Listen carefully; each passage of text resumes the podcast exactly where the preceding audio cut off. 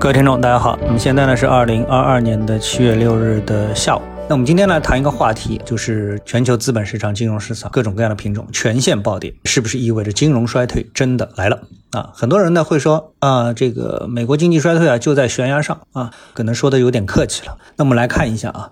呃，我想梳理一下啊，这个市场的这个混乱的逻辑啊，因为这些数据、这些市场行情的数据啊，只有放在这个逻辑下面去观察解读，我觉得才会有更多的意义内涵啊。那么一开始呢，我们都知道通胀来了，对吧？数据放在那里肯定也回避不了。原因呢很重要，也很简单，一个是美国经济旺盛啊，经济好就容易通胀；另外一个呢就是俄乌战争，那造成了各种必需品吧，资源类的啊，能源的短缺，所以呢通胀来了。那欧美呢，一直在他们的经济理论当中，通胀是最大的敌人啊，这点呢也是正确的。所以呢，他们要不惜一切代价啊控制通胀，而且呢，像美联储，它不惜改变市场对美联储的这种信任，将预期中的每个月的五十个点的加息改成了七十五点啊，怒砸了一把美股。那么，然后通胀的问题是不是解决了呢？当然没有解决，特别是通胀的两个原因中的俄乌战争，给大家的感觉就是遥遥无期。大家本来还在计算说，哎，下周会结束吧，下个月会结束吧，那现在基本上就不预测了啊，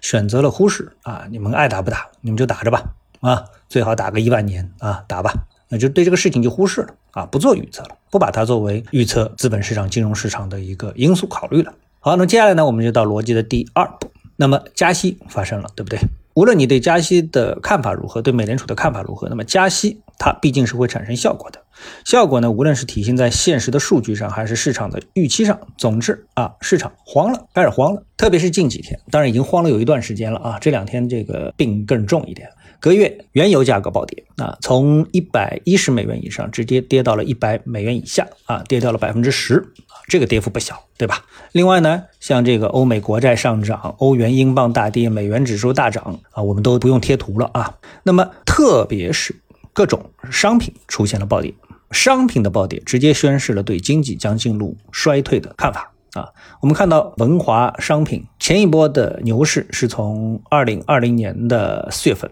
啊，开始的，一直走到了二零二一年的十月份之前，啊，走了一波这么一个牛市，然后呢，现在呢，走出了一个大的 M 头的结构，啊，周线里面很清楚一个 M 头的结构，啊，这个结构的杀伤力非常大。那么原来啊，预期，我们相信很多人都预期，因为俄乌战争造成了资源的短缺，所以呢，这个商品牛市啊会维持很长时间，甚至会出现一个比较夸张的牛市，结果被狠狠的痛揍了一把，啊，被痛打了一把。然后我们再来看农产品，其实农产品也在一样，对不对？我们前半段时间说了，俄乌战争会造成能源危机，会造成粮食危机，结果呢，农产品的商品指数也是大幅的下挫。比如说，其中单个的品种豆油啊，豆油一个月自高位回落幅度高达三分之一啊，从一万两千多跌到了九千以下啊，这豆油。那么铜啊，大家都知道铜啊，跟这个我们的工业经济的相关性是。最大的啊，那么也是出现了高位跳水的这个模式，从七万六最高接近八万，那么近一个月就是直接跳水啊，一下跳到了两万多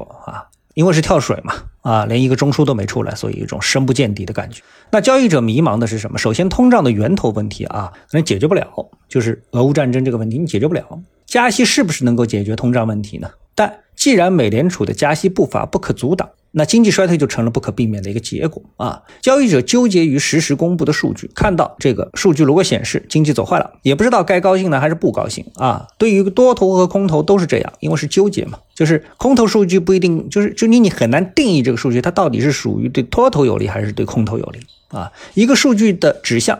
如果既反映了经济的衰退，同时又无助于通胀的降低。啊，才是目前最悲哀的市场的结果。这种情况下啊，几乎没有市场是安全的，甚至比特币市场本来的比特币的投资者的信念是比特币可以对冲通胀啊，而事实呢是比特币比股票跌得更惨啊，比特币从七万美元跌到现在就两万美元了，反而当下。能在实际操作中给投资者一点安全感的，除了债券之外，因为啊，除了债券之外，倒也只有 A 股和美股。当然，放长了看啊，依然是没有绝对的确定性。好，那今天呢，我们就把这一两天所发生的整个市场的这种跌宕起伏跟大家来交流一下。当然，核心就是，如果说衰退了，对我们的投资将会有什么样的负面的影响，大家得注意、得关注、得警惕。好，谢谢各位收听，我们下次的节目时间再见。